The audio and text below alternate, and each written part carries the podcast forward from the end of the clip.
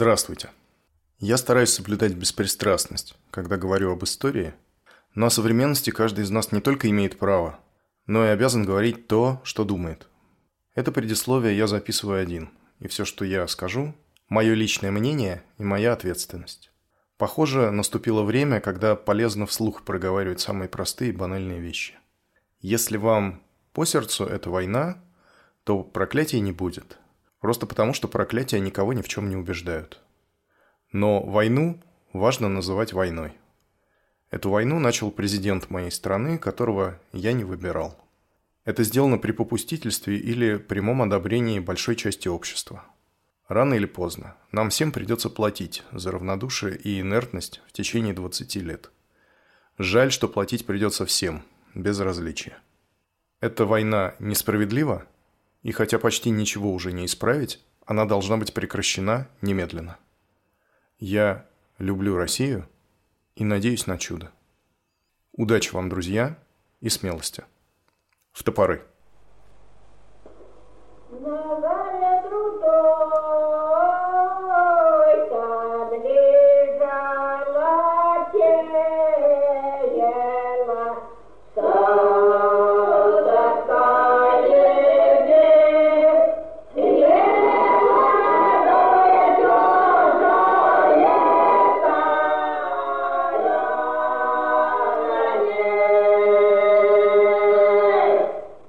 Осень 1856 года.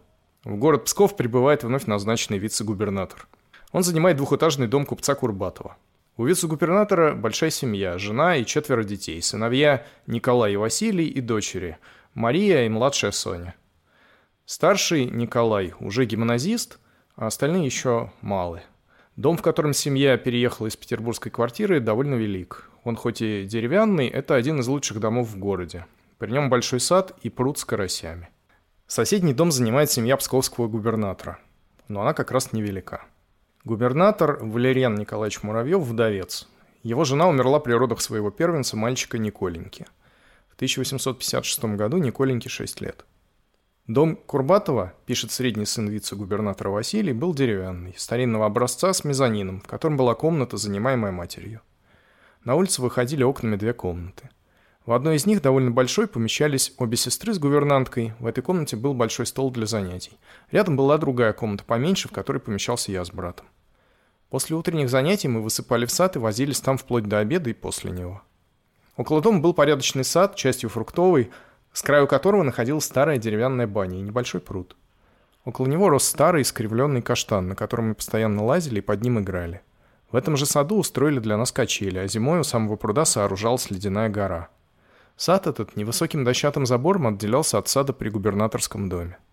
Вскоре после нашего поселения мы, играя у бани, услышали голоса за забором и, вскарабкавшись на него, увидали Колю с коляской, запряженной мулом. Коля, видимо, обрадовавшись подходящей компании, стал звать нас к себе. Мы все трое спрыгнули к нему и проиграли с ним до обеда. Вслед за этим губернатор Муравьев сделал визит к нам и просил отца и мать пускать нас почаще играть с его сыном.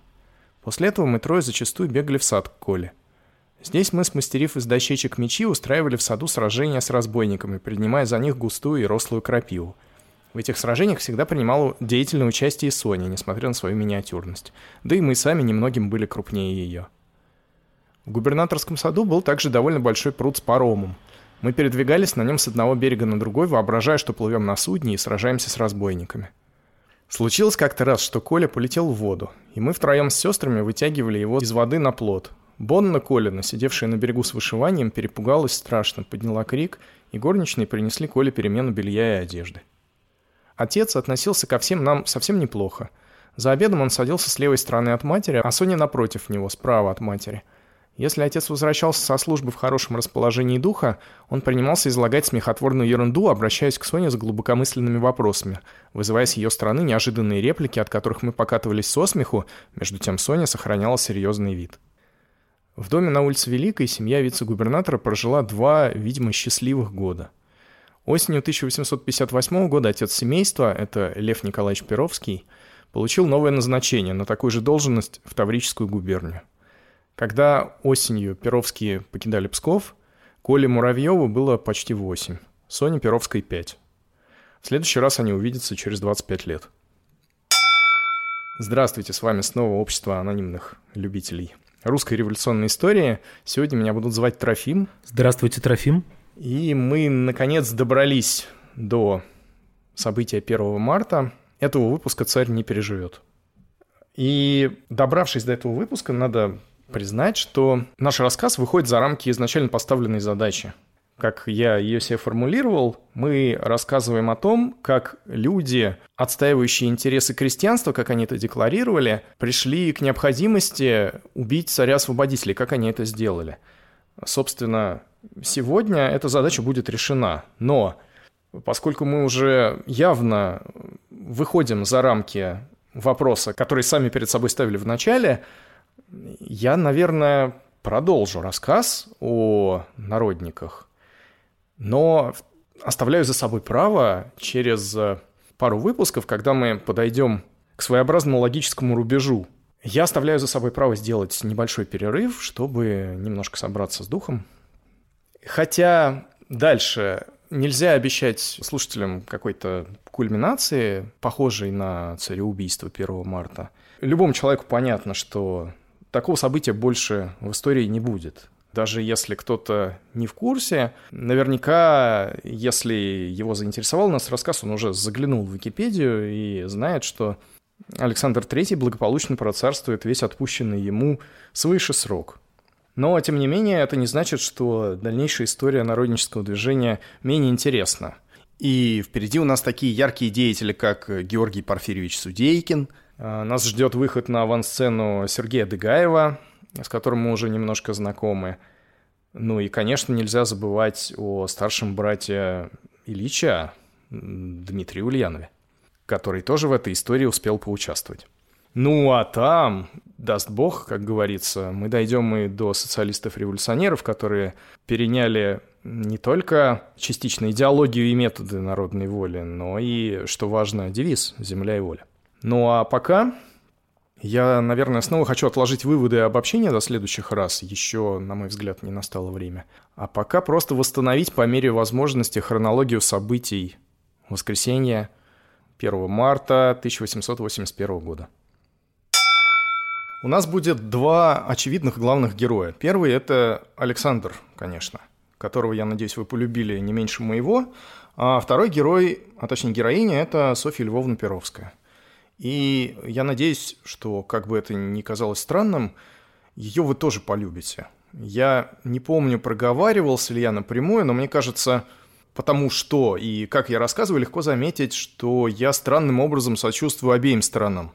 И Александру II, и народной воле. Это действительно так, и я не могу дать этому рационального объяснения. Мне действительно кажется, что наша история о том, как очень хорошие и искренние люди истребили друг друга. И идея следователя Доброжинского, который он купил Гальденберга, о том, что правительство и даже сам царь сочувствуют идеям террористов, но не могут публично отступить в борьбе с Крамолой, она не так уж далека от истины. Мне кажется, что если бы Александр мог встретиться и поговорить с членами исполнительного комитета при других обстоятельствах, они вполне вероятно понравились бы друг другу хотя и не во всем бы согласились. Ну а теперь, к марту 81 года, между ними уже слишком много личного. Итак, сияло солнце. Ослепительный снег покрывал улицы российской столицы, термометр показывал 6 градусов мороза. Суббота, 28 февраля 1881 года, обещала быть прекрасным ясным зимним днем. Его Величество, император Александр II, привык подниматься около половины девятого утра, но в тот день он пробудился раньше и встал в восемь. Без четверти девять Его Величество просил свою жену и своего восьмилетнего сына спуститься в его кабинет, а затем они вместе проследовали в небольшую дворцовую часовню. Там должны были отслужить святую обедню, за которой императору и его семье предстояло приступить к святому причастию. По заведенному обычаю все просили друг у друга прощения. В день причастия царь сказал своему духовнику, архиерею Бажанову, я так счастлив сегодня. Мои дети простили меня. По окончании богослужения все перешли в гостиную, где был приготовлен и накрыт завтрак. По окончании трапезы император покинул присутствующих и удалился вместе с женой и детьми в свой кабинет. За чаем княгиня спросила, поедет ли он завтра на парад, на что он отвечал, почему бы и нет. Княгиня, уже три воскресенья подряд удерживавшая своего супруга во дворце, напрасно искала теперь нового предлога удержать его вновь. Весь вечер он пребывал в веселом настроении и с величайшей непосредственностью предавался беседе. В таком счастливом расположении духа император лег спать и провел прекрасную ночь. Так провел свой день 28 февраля Александр II. Самые разные люди, видевшие его в последние два дня жизни, свидетельствуют, что в эти дни он выглядел счастливым. У народовольцев все наоборот. Вечером 27 числа арестован Желябов. Перовская ждет его на их общей квартире всю ночь. Поскольку народовольцы придерживались правила без предварительной договоренности не проводить ночь вне дома, к полуночи она, безусловно, понимала, что Желябов арестован. Но ждала его до утра. Они жили по первой роте Измаиловского полка, это название улицы, ныне первая Красноармейская, дом 17-18, квартира 23. Я когда-то сказал, что не знаю, входила ли Перовская в распорядительную комиссию народной воли и проводились ли вообще до выборы в нее после ареста Квитковского. Это была ошибка. Давайте я ее исправлю. До выборы все-таки были. В январе 80-го года о них вспоминает гражданская жена Николая Морозова, Ольга Любатович. И Перовская была избрана. Это действительно была первая женщина, вошедшая в состав высшего руководства революционной организации. Думаю, для нее самой это было важно, потому что в ее системе взглядов феминистская повестка, как это назвали бы сейчас, занимала далеко не последнее место. И силой вещей после ареста Желябова Софья Перовская принимает оперативное руководство покушением на императора. 28 февраля в сырную лавку на Малой Садовой является якобы санитарная инспекция генерала Мравинского. Подкоп чудом не обнаружен, но истинная цель инспекции очевидна. И еще более очевидно то, что над всей организацией нависла угроза тотального провала. Перовская покидает их с Желябовым жилище и отправляется на конспиративную квартиру Веры Фигнер и Григория Исаева в доме у Вознесенского моста. Вознесенский проспект, дом 25-78, квартира 3. Здесь проходит заседание исполнительного комитета. В тот же день исполнительный комитет экстренно собирается в квартире у Вознесенского моста. На обсуждение выносится вопрос, действовать ли на следующий день и действовать ли одними метательными снарядами в том случае, если взрыва на Малой Садовой, где лавка Кобозевых явно скомпрометирована, не произойдет.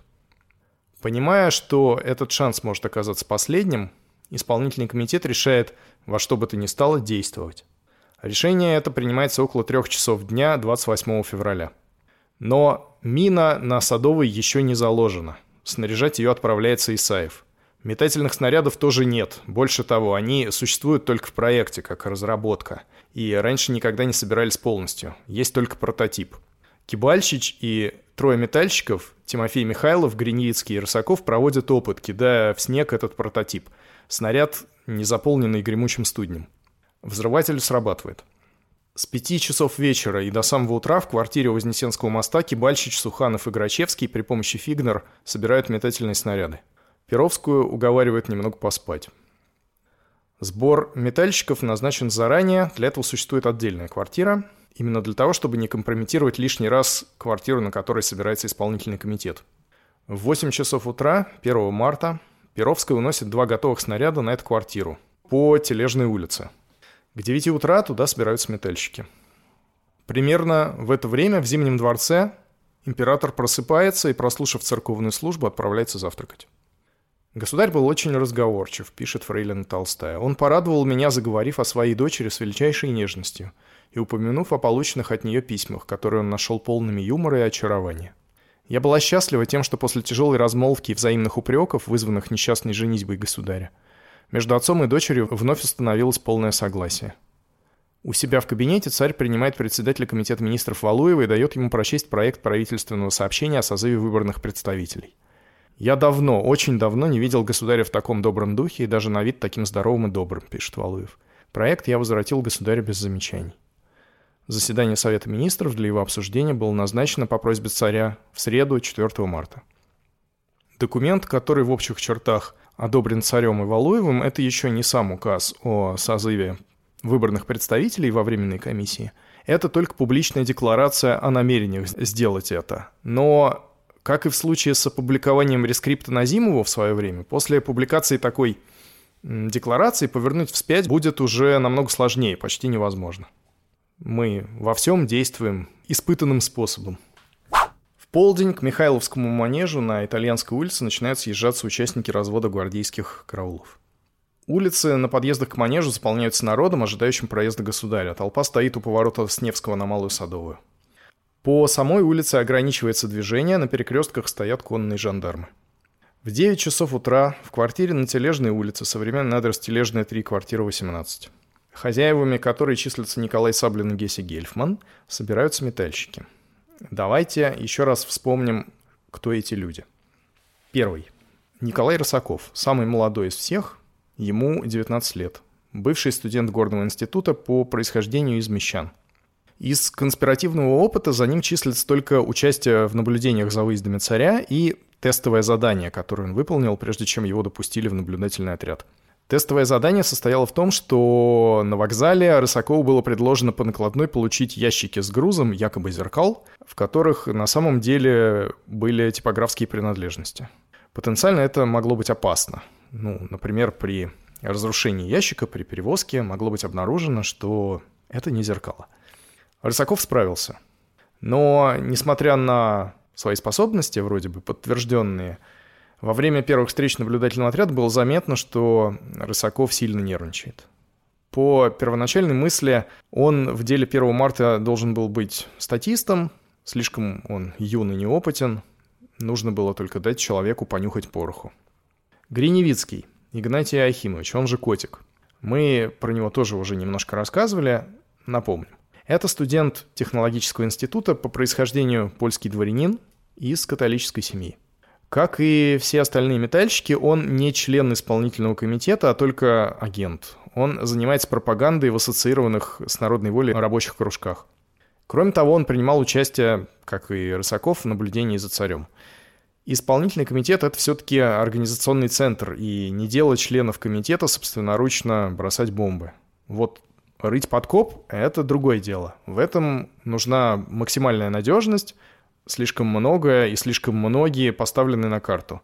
Да и метальщики – это, собственно, запасной вариант. Основная надежда именно на мину.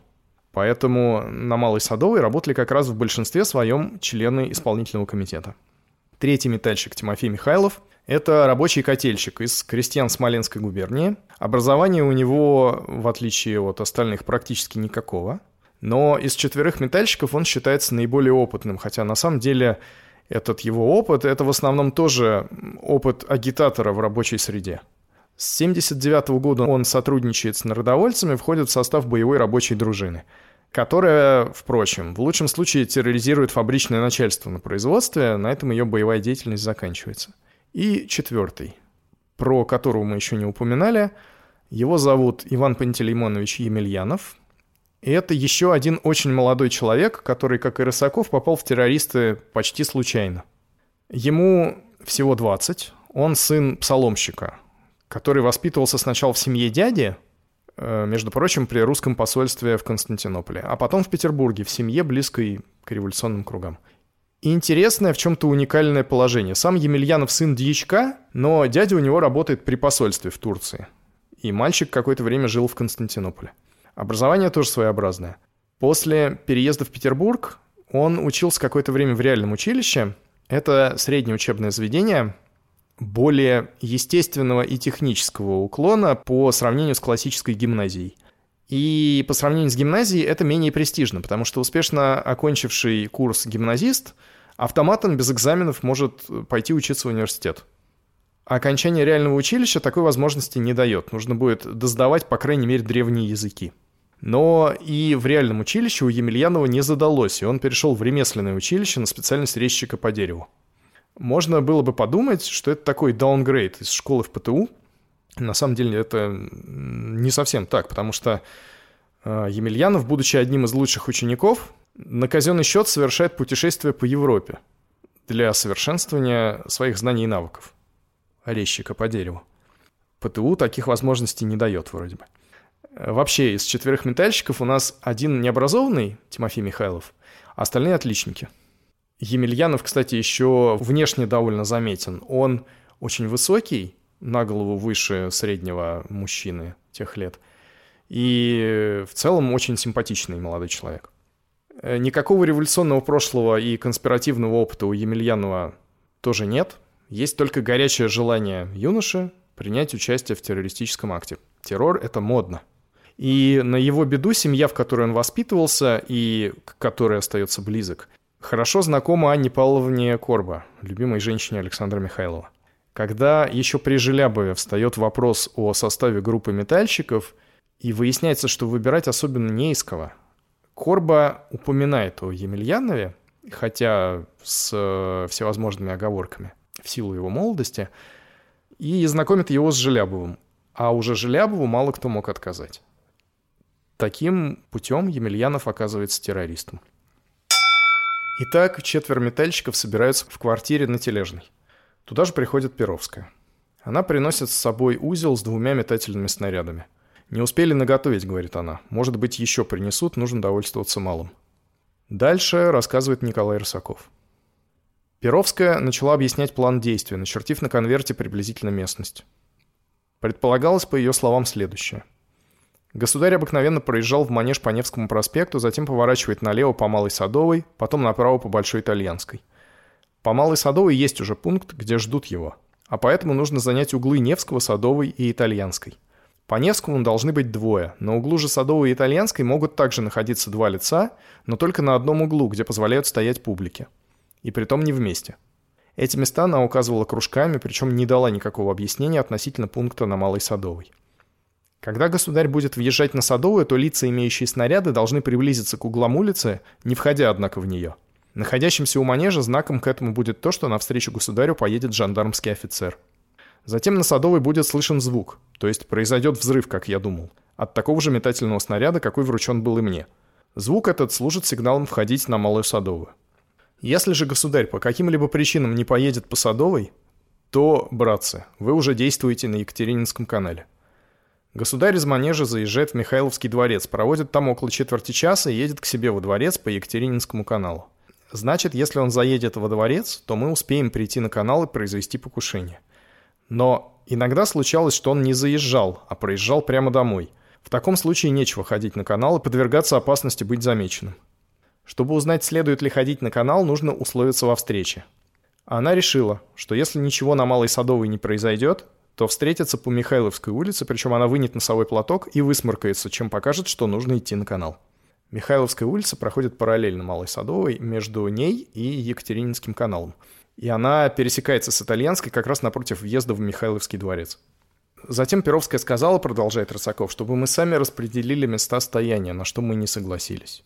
Тогда она сказала, что более опасный пункт представляет Манежная площадь, поэтому необходимо, чтобы там находились люди, давно знакомые с собой, то есть, видимо, опытные, которые надеялись бы друг на друга, потому что от взрыва на Садовой, если он будет почему-либо неудачен, можно думать, что государь по инерции, желая избежать опасности, поедет к Манежной площади.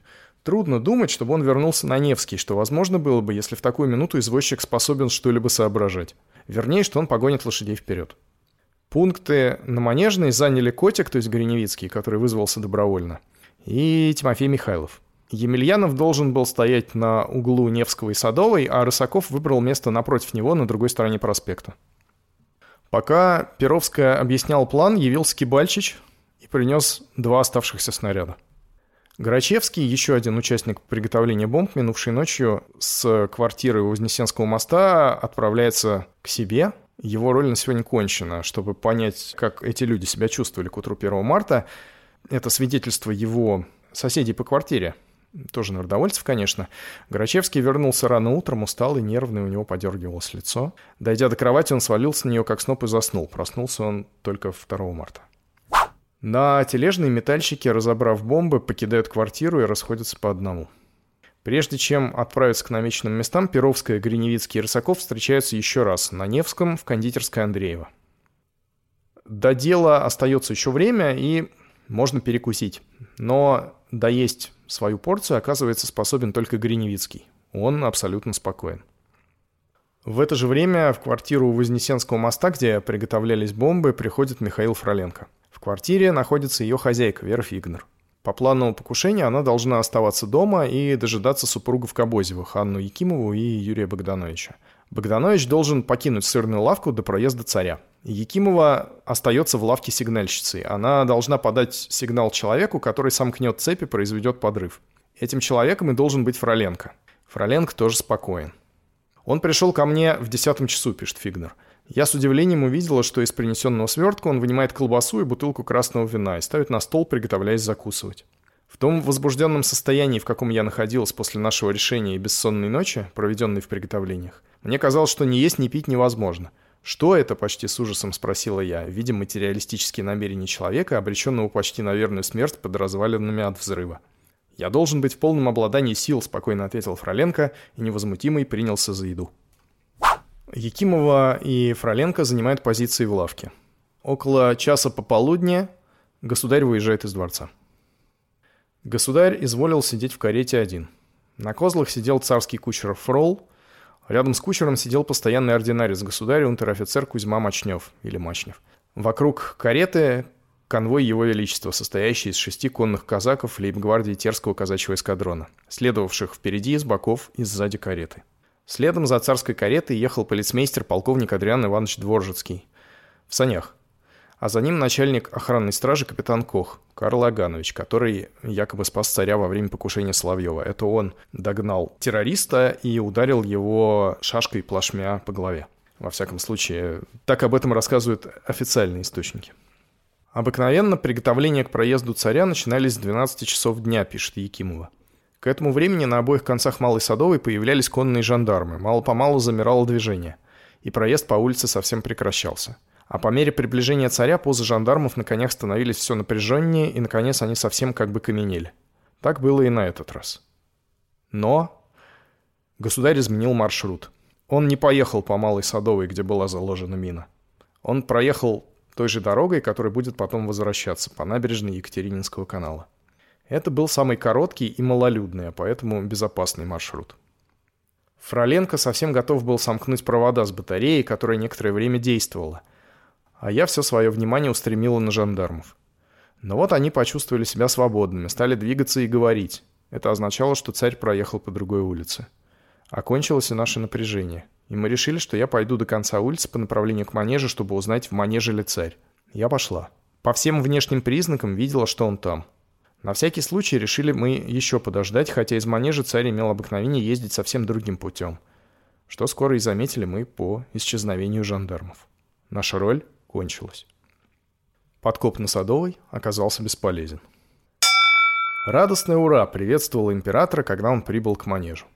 Царь приветливо улыбался в ответ. Вскоре государь вошел в манеж, где для развода были батальон лейб-гвардии резервного пехотного полка и лейб-гвардии саперный батальон – Здесь же были государь-наследник цесаревич и брат государя, великий князь Михаил Николаевич. Развод прошел очень удачно. Государь-император был доволен и находился в хорошем расположении духа. Поговорив немного с окружающими, государь вышел из манежа. Примерно в без 15.2 он сел в карету и, окруженный конвоем в том же порядке, изволил отправиться по Большой Итальянской улице во дворец великой княгини Екатерины Михайловны. Перовская в это время находится на перекрестке Большой Итальянской и Михайловской. Увидев, что царь направляется в Михайловский дворец, она дожидается метальщиков, которые по одному проходят мимо нее по Михайловской улице. И, как было условлено, доставая платок, Перовская дает им сигнал следовать на набережную канала. Проходя мимо Перовской, Гриницкий тихонько улыбнулся ей чуть заметной улыбкой. Он не проявил ни тени страха или волнения и шел на смерть совершенно спокойной душой. Это я сейчас о Гриневицком не присочинил, а деталь это записана со слов самой Перовской. На набережную приходят только трое из четверых. Тимофей Михайлов, считавшийся опытным, по неизвестной причине до набережной не дошел. Предполагается, что по малодушию, но точно мы, понятно, не знаем. Он отправляется на Тележную улицу, в квартиру, где получил свой снаряд, и возвращает его. Михайлов должен был действовать первым, как самый опытный. Теперь же на набережной из числа сколько-нибудь испытанных людей один только Гриневицкий, Остальные двое совсем зеленые полуслучайные мальчишки 19 и 20 лет. Впрочем, и Гриневицкому только 24. Сама Перовская, дойдя до канала, пересекает его по Казанскому мосту на Невском проспекте и по противоположному берегу идет по направлению к Мойке. В это время Александр II в Михайловском дворце. Он проводит там около получаса и примерно в четверть третьего выезжает по Инженерной улице по направлению к каналу. В описании современника событий. Набережная Екатерининского канала тянется совершенно прямо от Невского проспекта до набережной реки Мойки. Если идти по набережной лицом к мойке, то по правую руку будут две улицы. Большая итальянская, по которой государь проехал в Манеж, и инженерная, по которой он возвращался из Михайловского дворца. Эти улицы параллельные тоже, и Михайловский дворец, сейчас там русский музей, расположен между ними. Возвращаясь, Александр заехал во дворец с итальянской, а выехал на инженерную. Предполагаемый маршрут царя по набережной представляет собой прямую линию от поворота на набережную с инженерной улицы до театрального моста – Новоконечный мост, который расположен сейчас ближе к Инженерной улице, еще не построен. По левую руку идущего по набережной, то есть на противоположной стороне канала, будут Шведский переулок и Конюшенная площадь. От угла Инженерной улицы до Театрального моста расстояние невелико, всего 570 шагов. Если идти от Инженерной улицы по панели, то по правой руке будет сначала высокая желтовато-красная стена, затем такого же цвет каменный дом, принадлежавший к дворцовому ведомству – Рядом с ним ворота, и опять такая же стена, но короткая. За ней следует вплоть до мостика через мойку стена пониже, светло-желтого цвета, отделяющая дворцовый сад. В этой стене трое ворот. Двое почти посередине всего расстояния от инженерной домойки, а третий против театрального моста. Между средними воротами со стороны сада находится печка для таяния снега, а почти рядом сложены дрова, назначенные для этой печки. Вдоль самого канала по обеим сторонам тянется панель и решетка. Панель — это тротуар, если что. По другую сторону канала, от Шведского переулка до Конюшной площади, возвышается здание придворного конюшенного ведомства, а от площади до мойки – придворный манеж. В летнюю пору по той стороне, где проезжал государь-император, ходят обыкновенно конки. Зимой же конки перестают ходить, и поэтому рельсы заносят снегом, и их совершенно не видно. Вот интересно, печка для таяния снега для чего? Очевидно же, для таяния снега. Ну, вряд ли это снегоплавильная станция, чтобы снег с улицы переплавлять. Ну, я так понимаю, что именно для этого. Я не уточнял, честно говоря. Ну, в таких объемах-то это раньше, мне кажется, невозможно это сделать, мне кажется. А, ну, и там явно не стояла задача. Видишь, они говорят, что царь ехал по набережной, где летом ходит конка, а зимой все занесено снегом. Но что-то они все-таки чистили. Ну, просто достаточно снег сбросить, не знаю, в русло. Ну, в канал можно плавить? сбросить, да, как это и сейчас делают. Ну, вот, как-то так. Ну, понятно. Интересная деталь. Наверное, не везде можно использовать. Кстати, э, по Екатерининскому каналу, как и по всем каналам и рекам Петербурга, э, стояли дебаркадеры, пресловутые купальни и постирочные, на которые выводили провода, когда готовили покушение на мосту. То есть просто так снег э, на лед тоже не везде можно сбросить. Да-да-да, я помню. Как это полоскальня. Там интенсивная хозяйственная деятельность происходит. Таким образом, все протяжение набережной Екатерининского канала от поворота с Инженерной улицы до Театрального моста, за исключением дома и служб второго отделения, собственно, Его Величества канцелярии, огорожено каменной стеною, за которой находится сад Михайловского дворца, а от канала отгорожено железной решеткой. Идеальное место для безопасного проезда царя и очень плохое для покушения. Я не то чтобы очень опытный человек, но на вскидку кажется так.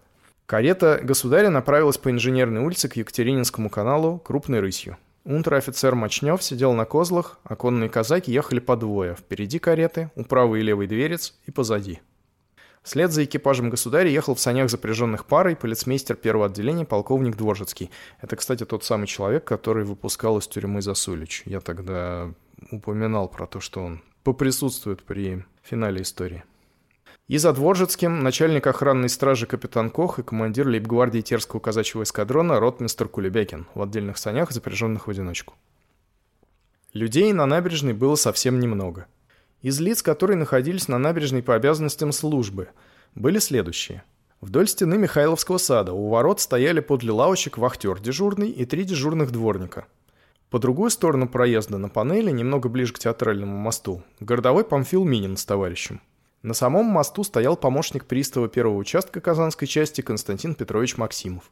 Вместе с ним находился околоточный надзиратель Егор Галактионов, а в нескольких шагах – городовой Афанасьев. Из лиц, которые находились на набережной от угла инженерной до моста случайно, были следующие на различных местах. Рабочий Назаров, который скалывал в одном месте лед здоровым ломом.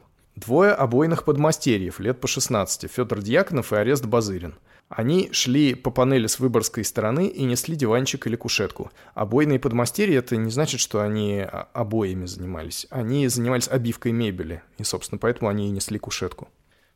Крестьянский мальчик Николай Максимов-Захаров, не более 14 лет от роду. Он служил на посылках в мясной лавке и нес теперь одному покупателю корзину с мясом на голове. Фельдшер лейб-гвардии Павловского полка Василий Горохов, уволенный в отпуск по случаю воскресного дня, проходил по панели возле решетки, чтобы выйти на Невский. Учитель музыки при женском патриотическом институте Юлий Берн Кипри тоже подходил из замойки. Солдатка Авдотья Давыдова была именинницей и шла с петербургской стороны к своей куме в гости. Наконец, были еще двое или трое неизвестных мужчин. Всего я в этом перечислении свидетелей насчитал примерно 16-18 человек. Даже если допустить, что вспоминающие, или точнее вспоминающие не точны, вряд ли они ошибаются намного. В отличие от Невского, где царя ждет толпа народа, набережная почти пуста. Фельдшер Василий Горохов шел по набережной и вскоре обогнал неизвестного мужчину, у которого в согнутой кверху руке был маленький белый узелок. Не обращая внимания на незнакомца, Горохов быстро шел вперед и, перегнав его шагов на 15, увидел выезжающую из инженерной улицы карету государя-императора, окруженную казаками. Так как карета ехала навстречу Горохову, то последний остановился для отдания воинской чести его величеству. При этом он заметил случайно, что человек, которого он обогнал, тоже остановился, не дойдя до него шагов шести. Только неизвестный стал ближе к краю панели, а Горохов подле самой решетки.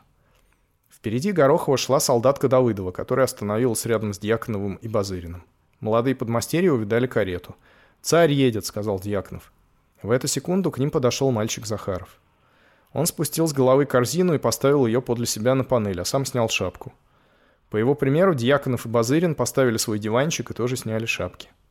По другую сторону проезда у ворот ограды Михайловского сада стоял вахтер Егоров с дворниками, а ближе к театральному мосту двое городовых. День был пасмурный и мрачный, но снег не шел. Карета государя ехала быстро, так что конвойные казаки принуждены были пустить лошадей галопом. Сцена подготовлена, декорации и статисты расставлены. Александр Николаевич, все. В два с четвертью часа пополудни, на расстоянии сажен 50 от угла Инженерной улицы, под карету государя раздался страшный взрыв, распространившийся как бы веером. Неизвестный мужчина, стоявший в шести шагах от фельдшера Горохова, на глазах дежурного вахтера Егорова бросил свой белый узелок под карету в ту минуту, когда государь-император проезжал мимо него. Поднялось довольно густое облако белого дыма, а карету подбросило несколько от земли. Взрыв был настолько силен, что он разбил заднюю стенку экипажа, оставил глубокий след на земле и поранил лошадей полковника Дворжецкого, который следовал тотчас же за каретой государя. О силе взрыва можно было судить по углублению в промерзлой земле. Это углубление имело аршин глубины и аршин с четвертью в диаметре. Аршин — это примерно 70 сантиметров. Как только раздался взрыв, весь царский поезд сразу остановился и как бы замер. Один из казаков, Малеичев, ехавший позади кареты с левой стороны, лежал мертвый близ тротуара набережной. Ординарец государя Мочнев, сидевший на козлах возле кучера, склонился в изнеможении, судорожно ухватываясь за козлы. На самом тротуаре бился на земле и стонал мальчик Захаров, возле которого лежала большая корзина с мясом. Он был смертельно ранен. В нескольких шагах от него стоял, отвалившись на перила канавы, офицер, тоже раненый. Впереди падал на землю городовой. Облачко дыма стало расходиться, и перепуганный Горохов увидел, как мимо него пробежал неизвестный человек, уже без узелка в руках, и громко кричал по временам «Держи, держи!». Следом за неизвестным кинулся бежать городовой, за ним побежал и сам Горохов. Рысаков, а это был он, практически сразу схвачен. Улицу быстро заполняют люди, привлеченные звуком взрыва. В основном это гвардейцы, которые, как и сам царь, возвращаются после развода. Чувствуя в эту секунду, что его держат крепко и вырваться не представляется ни малейшей возможности, преступник быстро оглянулся и, увидя, вероятно, в собиравшейся вокруг толпе знакомое лицо, крикнул громко «Скажи отцу, что меня схватили». Из знакомых Росакову лиц на набережной в этот момент только двое других метальщиков, Гриневицкий и Емельянов. И на противоположном берегу канала стоит Перовская. Волною народа, преступника и тех, кто держал его, почти прижало к решетке набережной. Между тем капитан Кох немедленно обратился к преступнику с вопросом. «Это ты произвел взрыв?» «Я, ваше благородие, я произвел взрыв», — ответил преступник, посмотрев в его сторону. На другой вопрос о том, как звать его, преступник ответил, что он мещанин Глазов, родом из Вятской губернии. С момента взрыва прошло не более двух-трех минут. Карета государя после взрыва имела такой вид. Стекла все разбиты, но передняя часть осталась неповрежденной. Кузов спереди и с боков, козлы, колеса, оси, рессоры и дышло, то есть все критические элементы конструкции, не пострадали вовсе. подверглась повреждению преимущественно задняя часть кареты. Несмотря на все повреждения кареты, была полная возможность продолжать в ней путь. Государь остался невредим. Приказал кучеру остановить лошадей, прежде чем Мочнев успел соскочить с козел, сам отворил левую дверцу и вышел. Полковник Дворжецкий выскочил из саней и встретил выходящего из кареты царя. Государь вышел и перекрестился. «Схвачен ли преступник?» – спросил он. Полковник оглянулся и, видя, что в толпе уже держит, кого-то отвечал. «Схвачен, Ваше Величество». «Государь, благоволите сесть в мои сани и ехать немедленно во дворец». «Хорошо», — отвечал государь, — «но прежде покажи мне преступника». И его величество направился к тому месту, где находился схваченный молодой человек. Ротмистр Кулебякин, видя собравшуюся толпу, просил государя вернуться к карете, но его величество ничего на это не ответил и продолжал идти по прежнему направлению. В это время на место происшествия успел прибежать взвод 8-го флотского экипажа, окруживший преступника, а за моряками, шагах в 40, стал строиться фронтом поперек дороги взвод янкеров Павловского училища. Множество разного звания людей сбежались туда же. Государь, идя по тротуару, приблизился к Рысакову шага на три. Он обратился к капитану Коху, указав взглядом на преступника. «Этот?» «Называет себя мещанином Грязновым, Ваше Величество», — ответил капитан, очевидно, не расслышавший фамилии. Приблизясь еще на один шаг, государь произнес, взглянув в лицо задержанному. «Хорош».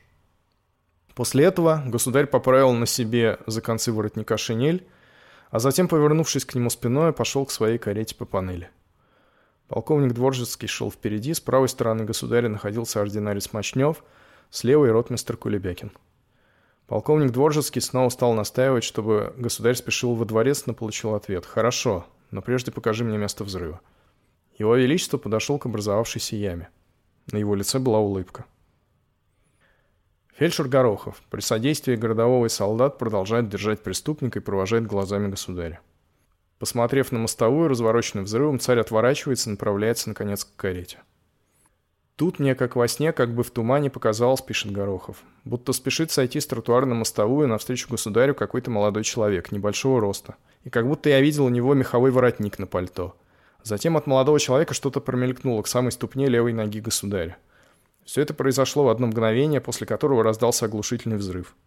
Как только раздался треск, государь, окружавший его офицеры, казаки, молодой человек и народ поблизости, все сразу упали, точно что всех сразу подкосило.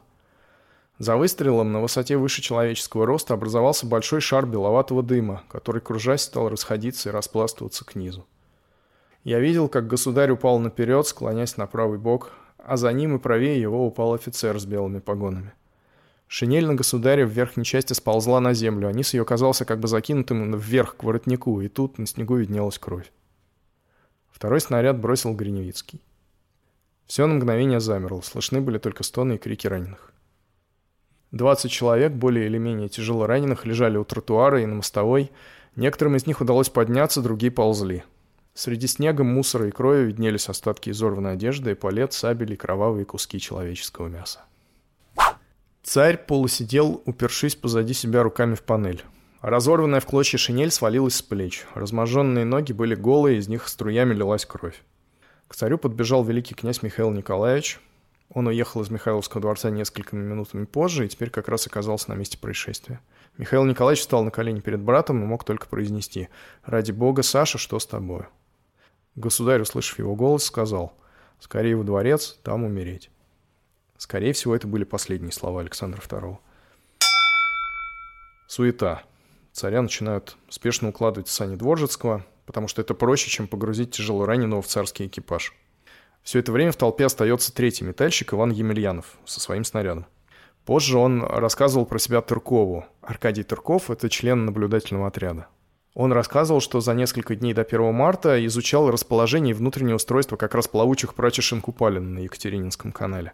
Он говорил, что если бы ему пришлось бросить бомбу и его захотели бы арестовать, он постарался бы скрыться в одной из купалин, забаррикадироваться и защищаться до последней возможности, так как не намерен был добровольно отдаваться в руки жандармов. Когда Гореневицкий упал, Емельянов подскочил к нему, желая узнать, жив ли он и нельзя ли его спасти в суматохе. Но было уже поздно. Тогда Емельянов подошел к царю и помог уложить его в сань. И после этого Емельянов уходит с места происшествия обратно в квартиру на Тележной и уносит с собой бомбу. На самом деле Гриневицкий был жив. Он был доставлен в бессознательном состоянии в придворный конюшный госпиталь, это на другом берегу канала, и умер там несколько часов спустя. Перед смертью он пришел в себя, но на вопрос «как твое имя?» отвечал только «не знаю». Он так и не будет опознан вплоть до суда и на процессе будет фигурировать под фамилией из своего подложного паспорта Ельников. И снова продолжает Тырков. 1 марта Перовская назначила мне свидание в маленькой кофейной на Владимирской улице Блесневского. Свидание было назначено в начале четвертого часа. Не помню почему, но в этот день я прислушивался на улице. Вероятно, был сделан кем-нибудь намек, что именно в этот день нужно ждать развязки. К назначенному часу я шел на свидание издалека от Таврического сада. В тех краях еще ничего не было известно о том, что творится на канале. Но на итальянской, недалеко от Литейной, я встретил офицера, мчавшегося чуть не стоя на извозчике. Он громко и возбужденно кричал, обращаясь к проходившей публике. Я не мог разобрать, что он кричал, но видно было, что человек чем-то сильно потрясен. Я, конечно, понял, в чем дело. Придя в кофейную, я прошел в маленькую заднюю комнату, в которой и раньше встречался с Перовской. Комната эта бывала обыкновенно пуста. Я застал в ней студента Сидоренко, также члена наблюдательного отряда. Он тоже ждал Перовскую. Вскоре дверь отворилась, и она вошла своими тихими, неслышными шагами. По ее лицу нельзя было заметить волнение, хотя она пришла прямо с места катастрофы. Как всегда, она была серьезно сосредоточена с оттенком грусти. Мы сели за один столик. Первыми ее словами было «кажется удачно. Если не убит, то тяжело ранен». Бросили бомбы сперва Николай, потом Котик. Николай арестован, Котик, кажется, убит. Разговор шел короткими фразами, постоянно обрываясь. Минута была очень тяжелая. Меня душили подступавшие к горлу слезы, но я сдерживался, так как во всякую минуту мог кто-нибудь войти. Перовская передала мне потом маленькую подробность о Гриневицком. Прежде чем отправиться на место, она, Рысаков и Гриневицкий сидели в кондитерской Андреева, помещавшейся на Невском против гостиного двора, в подвальном этаже, и ждали момента, когда пора будет выходить. Один только Гриневицкий мог спокойно съесть поданную ему порцию. Из кондитерской они пошли в Рось и опять встретились уже на канале. Там, проходя мимо Перовской, уже по направлению к роковому месту, он тихонько улыбнулся ей чуть заметной улыбкой. Он не проявил ни тени страха или волнения и шел на смерть совершенно спокойной душой. Ну а дальнейшее описывает Фрейлина Толстая. Нелидова, комната которой расположена надо мной, стремительно вошла ко мне, бледная от ужаса, хотя никогда прежде не входила без доклада. «Как?» — вскричала она. «Вы еще здесь? Вы ничего не видали? Государя только что провезли по миллионной в санях, он ранен. Она не успела докончить фразу, как я уже побежал. Первое лицо, которое я встретила, был граф Бахметьев-Протасов, только что подъехавший, и я поспешила к нему. «Ранен?» – спрашиваю я. Очень опасно был его ответ. Говорят, обе ноги сломаны. Я вскрикнула от страха и отчаяния. Представить себе государя с его такой изящной походкой и искалеченным, эта мысль наполнила меня ужасом, но дальше этого мое воображение не шло. Мы столько раз испытывали тревогу после покушений на государя, из которых он выходил жив и здоров, что мысль о настоящей опасности была далека от меня. Дверь в покое государя отворилась, и вошел великий князь Владимир Александрович. Коротко, ясным голосом он распорядился послать на площадь несколько батальонов солдат. Я воспользовался приходом великого князя, чтобы пройти за ним в кабинет государя, где почти никого еще не было. Государь в рубашке лежал на своей походной кровати. Простыня, которую на него набросили в торопях, оставила открытым его сломанные колени, ужасное зрелище, от которого я невольно отвернулась. Глаза государя были закрыты и более не открывались. Княгиня Юрьевская распоряжалась докторами. Это она распорядилась принести подушки с кислородом. Никогда не забуду странного рокового шума от этих подушек, посредством которых пробовали вернуть к жизни государя. Я видела, как вошли наследник с цесаревной, доктор Боткин. Я видела протопресвитера Рождественского с чашей в руке, которая так дрожала, что великий князь Владимир Александрович поддерживал его под локоть, чтобы она не расплескалась. Хотя государь принял святое причастие в бессознательном состоянии, мы считали большим счастьем, что он мог его проглотить. Это был единственный знак, по которому можно было судить, что в нем еще теплилась жизнь. Когда государь был поднят у подъезда на руки, то обнаружилась в санях такая масса крови, что ее пришлось потом выливать. На лестнице и в коридорах, по которым его несли, образовался ручеек крови. Когда душа государя перешла от смерти в жизнь вечную, этот таинственный переход совершился так тихо, что никто не слыхал последнего вздоха. Глубокая тишина царила в комнате. Казалось, каждый задерживал свое дыхание. В один момент доктор Боткин, державший руку умирающего, обернулся к новому монарху и объявил, что все кончено. Великий князь-наследник простерся перед телом своего отца. Поднявшись, он заметил княгиню Юрьевскую, подошел к ней и обнял. Смерть наступила около половины четвертого, через час после взрыва первой бомбы. На Загородном и Владимирской было пустынно, но Невский кишел народом. Все бежали туда по направлению к Зимнему дворцу. На лицах было написано удивление, смешанное с испугом. Кто-то сказал, жалко театры, наверное, теперь закроют. Когда мы около Екатерининского канала протискивались сквозь толпу, нам вслед послышались враждебные возгласы. Это все жиды да студенты. Избить бы их всех, этих стриженных. Мой спутник принял эти возгласы на свой счет и нерешительно сказал, «А знаете, что не повернуть ли назад и забьют, пожалуй, черти?» Но я воспротивилась. Я все еще чего-то ждала и тащила его все дальше и дальше.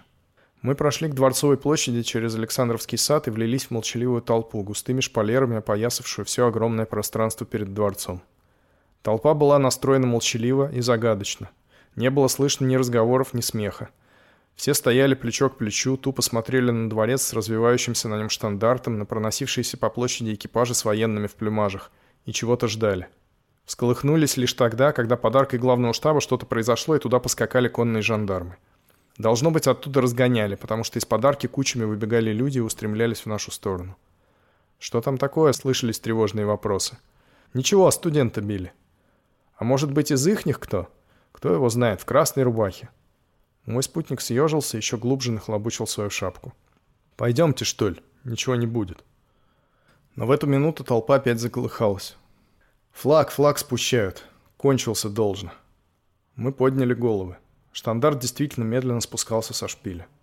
По толпе пронесся вздох, некоторые снимали шапки, крестились, чей-то бабий голос запричитал «Кончился наш голубчик, царство ему небесное, доконали злодеи».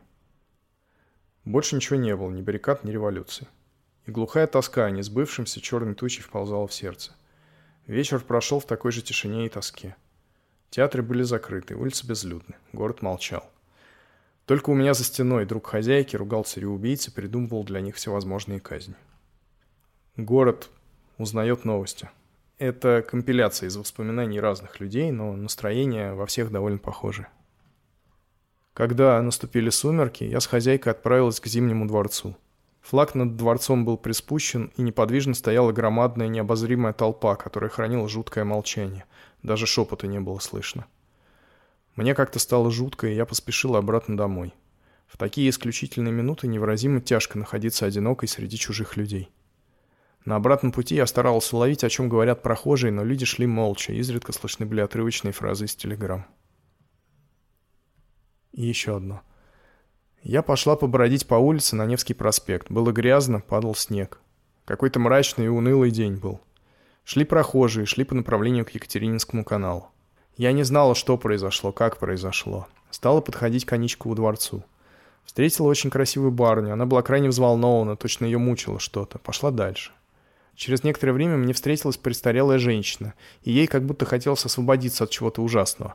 Она стала говорить, слава богу, он причащался, его убили, хорошо, что приобщился, одного преступника поймали. И пошла разносить весть по всему околотку. Пошла дальше. Стали прибывать целые толпы, все двигались по направлению к Екатерининскому каналу. Когда я подошла туда, было уже темно. Передо мной открылась удивительная картина, я в ужасе отстранилась. Весь канал в том месте, где был убит царь, был усеян ползающими людьми. Они поднимали щепки кареты, снег, обрызганный кровью, клочки одежды царской. Ходили по снегу, по всему Екатерининскому каналу, чтобы найти какую-нибудь реликвию. После я возвращался по Невскому. Невский был заполнен народом. Везде толпился народ. Бюллетень выходил за бюллетенем. Публика вырывала эти бюллетени и тотчас же прочитывала их у первого же светлого окна. Читали громко. Не было заметно, чтобы кто-нибудь был недоволен свершившимся. Все как-то притихли, как будто ожидали чего-то. Тут же мальчишки выкрикивали «Новая квартира открыта! Царь умер! Еще одного арестовали!» Публика рвала эти листки и тотчас прочитывала. Позади шла особой группой молодежь, на лицах которой была заметна как будто радость. Глаза блестели. Некоторые лица явно улыбались. Но чтобы как-нибудь выразить эту ли радость, или протест, или ненависть к тем, которые совершили убийство – этого не было заметно. Разумеется, неизменно всех интересует вопрос, можно ли было спасти царя. И уж я точно не могу обойти его стороной. Характер ранений достаточно подробно задокументирован. Вечером 1 марта было произведено вскрытие тела, которое запротоколировано, и этот документ написан языком, который в целом вполне переводим на язык современной судебной медицины. Это не какой-нибудь государь 15 века, который умер от водянки, и можно годами дискутировать о том, что под этим понималось современниками. Повреждений внутренних органов у Александра не было. Выше колен на теле царя были только ссадины. Зато кости обеих голеней были раздроблены, многоскольчатый перелом. Э, левая стопа практически оторвана, и, главное, повреждены все крупные сосуды. В общем, можно с полной уверенностью утверждать, что царь умер от геморрагического шока, если бы кровотечение было остановлено в первые минуты после взрыва, он мог бы выжить, хоть и остался бы инвалидом. Несмотря на возраст, ему было 63, царь был достаточно здоровым человеком, и вероятность выживания трудно оценить, конечно, в процентах, но даже при тогдашнем уровне медицины было, по крайней мере, за что бороться. Наложение жгута как метод остановки кровотечения в медицине тех лет был известен. В общем, фельдшер Горохов мог бы найти себе лучшее применение вместо того, чтобы держать Рысакова.